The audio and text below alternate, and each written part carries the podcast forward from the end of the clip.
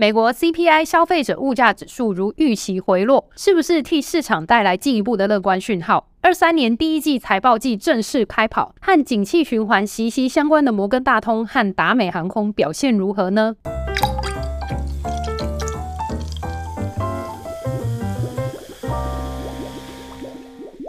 各位投资朋友们，你们好，欢迎收听周三居酒屋，我是 Cindy。美国上周公布了 CPI 消费者物价指数。还有联准会三月份利率决议的会议纪要，越来越明朗的加息路径，是不是替美股带来乐观的讯号呢？个股的部分呢，就要来看看两家深深受到景气循环影响的公司财报，分别是金融业的摩根大通，还有航空业的达美航空。那我们就开始今天的节目吧。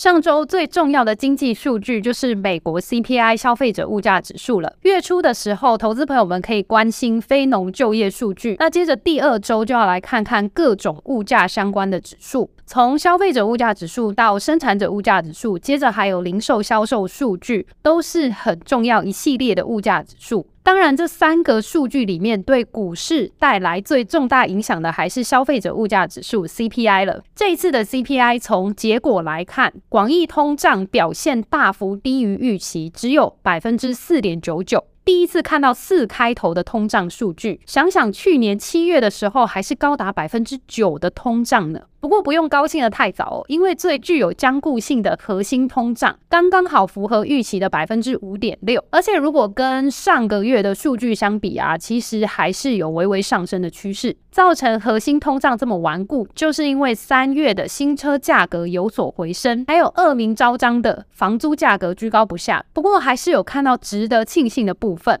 那就是在服务项目扣除掉房租的价格，和上个月相比是有所回落的。而且虽然房租的年增率还在上升，不过因为大多数的房租都是一年一签的。许多租约陆续到期之后，现在新签的租约价格相比去年签约的租约价格来说是比较低的，因此就让房租项目增加的幅度和上个月相比其实是稍有放缓的。我觉得服务项目回落和房租的月增率放缓，就是这一次核心通胀看到的两个亮点，值得我们期待往后可以看到核心通胀。有更明显的滑落。这次广义通胀啊，可以看到大幅回落，主要就是因为食品还有能源对 CPI 的影响已经越来越小了。不过我们上一集就有讲到说，四月初的时候，OPEC Plus 意外宣布减产，和俄罗斯的减产加起来啊，总共减产了将近一百六十万桶，再加上去年十月就宣布减产两百万桶。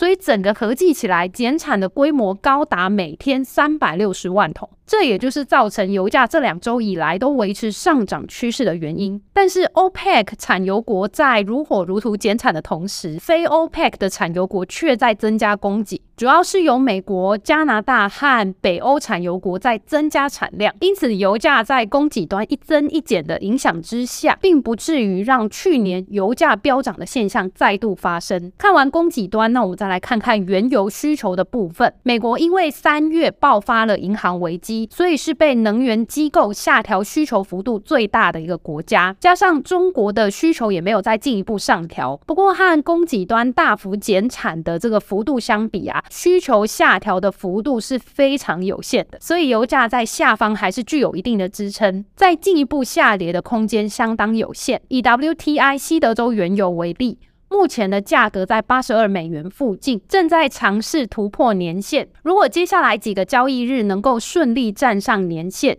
就能够提供油价更多下方的支撑。那如果这两周还是没有办法突破年限，就需要去关注上次因为减产带来的跳空缺口，大约是在七十九点五美元的位置，有没有进一步跌破？这份通胀数据对五月份的加息预期似乎没有造成太大的影响，目前还是以五月升息一码的几率。七成是最高的，升息终点利率维持在百分之五到五点二五，而目前的利率啊是在四点七五到百分之五这个区间，也就是维持接下来再升息一码，应该就会停止加息的预测。因为市场早就有再升息一码的共识，所以这一次的通胀数据啊，几乎就是在预料之内，并没有造成额外加息预期的变动。甚至比起通胀数据，在三月中银行一系列的流动性问题，反而更受到市场的关注。认为信贷的紧缩问题啊，更会影响到未来美联储升息的脚步。而在通胀数据公布的同一天，美联储也公布了他们在三月份的利率决议的会议纪要。虽然已经是三周以前的事情了，但这份纪要啊，反而比起通胀数据造成市场更大的震荡。除了一般新闻媒体看到的解读，说美联储官员预计这一次银行危机会导致今年经济衰退，原本要加息五十个基点的，就缩小到三月份只加息二十五个基点。另外，因为上次开会的时间是在三月底，那时候系谷银行的事件也才发生两周左右，所以美联储当时认为还没有看到银行事件对消费者或是一般企业造成缩减开支的行为，那真的是这样吗？我们接下来就来看看上周五热腾腾的银行财报。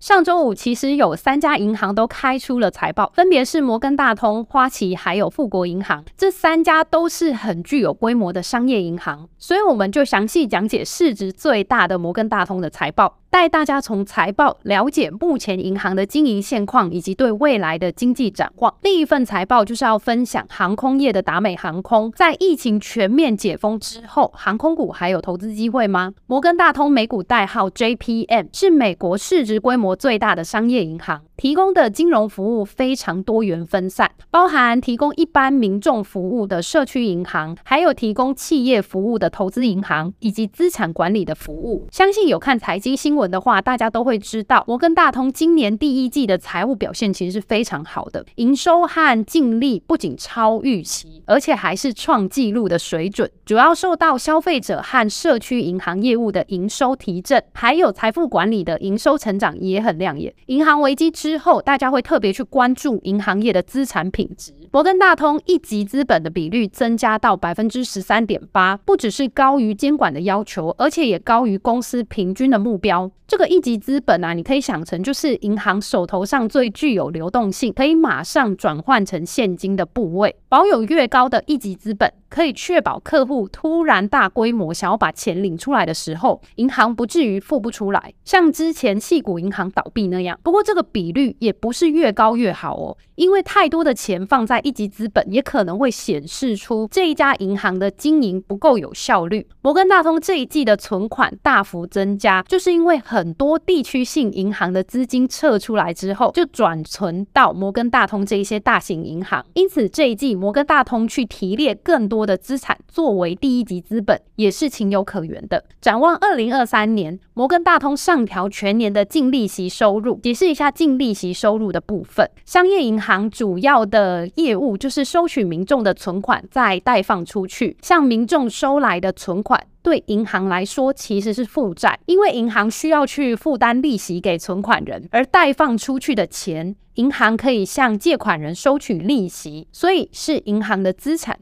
借出去的钱产生的利息，扣除掉存款负担出去的利息，那就是银行的净利息收入。摩根大通不仅本季的净利息收入表现亮眼，还上调了二零二三全年的净利息收入，因此带动上周五的股价大涨了百分之七。目前为止听起来都是利好的消息。不过我这边想要分享一下我看到的一些隐忧。虽然刚刚说表现最好的是消费者和社区银行这个部门。像是信用卡还有以卡借款的营收成长率表现亮眼。但这可能在未来会造成客户缴不出卡费的隐忧，也就是发生坏账的几率上升。另一个隐忧呢，则是抵押贷款的业务明显放缓。房贷业务在不断加息之下，确实会影响消费者的买房还有贷款的意愿。不过，更令市场担心的是商业房地产的信贷质量，因为疫情爆发之后，远端工作盛行，美国很多大城市的办公室都因为这股远端上班的趋势，对于办公室的需需求不如以往，而且这类商业房地产业务尤其占了中小型银行将近八成的业务哦。如果真的发生违约，对小银行的冲击也会比较大。而且摩根大通反映的是银行流动性危机之后大银行的表现，并不代表这些小型银行都能够像大型银行一样顺利度过这一次的危机。所以对整体金融业的前景，还是不能因为摩根大通的财报不错就过于乐观。而且摩根大通本季的坏账准备金。和去年相比增提了很多。执行长也三不五时就出来恐吓市场哦，就是叫大家不要轻忽经济衰退所带来的影响。其实都可以看出目前偏向谨慎乐观的态度。以估值的角度来说，因为摩根大通属于大型价值股，更适合使用 P/B ratio 来作为估值，就是股价除以公司资产扣除掉负债之后的净值。三月爆发的银行事件让摩根大通有一波明显的下跌，就让 P/B ratio 的价格大幅修正，所以目前的估值是相对比较便宜的。不过考量到我刚刚提出的几个银行业的隐忧，如果是比较长线布局的投资人，未来恐怕有比较多风险和基本面的不确定性。至于关注短线交易机会的投资者，周五的价格大涨百分之七之后，接下来就要密切关注一百四十一到一百四十四美元这个区间的关键支撑阻力位能否突破，有突破才能打开价格持续向上的空间。如果是对金融股非常感兴趣的朋友，选择上还是以大型银行业为主。虽然许多小型银行的股价修正到看起来很甜的价格。但目前小型银行不仅面临存款的流失，还有前面提到的商业房地产的问题哦，所以仍然是不太适合一般投资人冒险入场。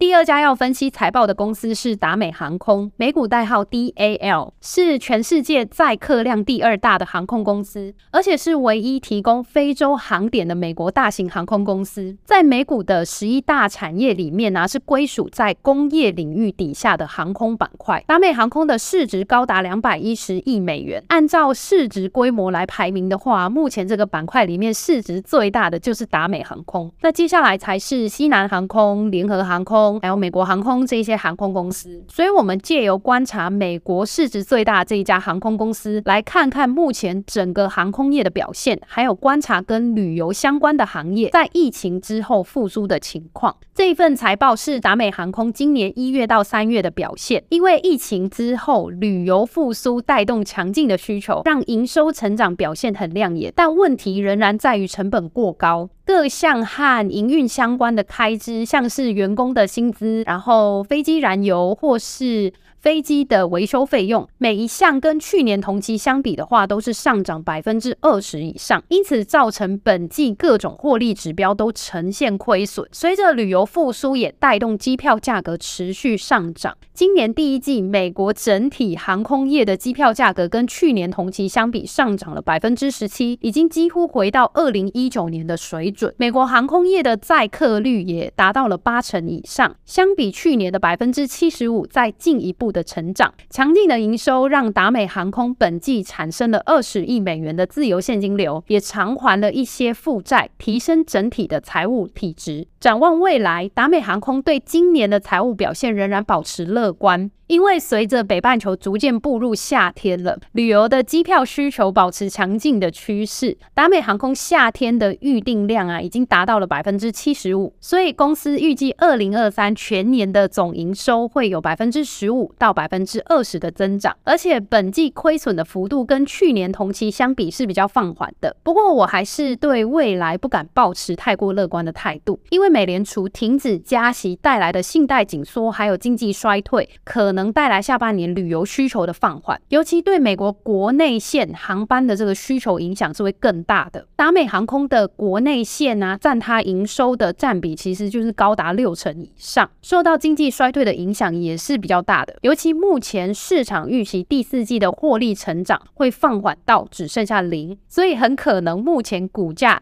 已经向前反映到下半年的情况，才会在上周四财报开出的当天，在大盘一片欣欣向荣之下，达美航空还下跌了百分之一。以估值的角度来说，达美航空目标价在四十美元，四月十四日收盘价在三十三美元左右，还不算太贵。只是以技术形态来说的话，股价已经在年线下方徘徊一个多月。加上航空业复苏的脚步比较慢，这次财报后也没有提供更多动能，所以如果目前把资金投在航空股的话，可能要有股价会盘整比较久的心理准备。对航空业有兴趣的朋友们呢，建议还是等到股价站稳在年线上方，再进行布局才是比较稳妥的。以上就是本集周三居酒屋的内容了。上周从金融业打头阵，揭开了二零二三年第一季的财报序幕。那这周的财报就越来越精彩了，像是大家每天必看的 Netflix。还有散户最爱的股票特斯拉，都会在这周公布最新的财报。不知道各位还有没有特别想要了解哪一家公司的财报，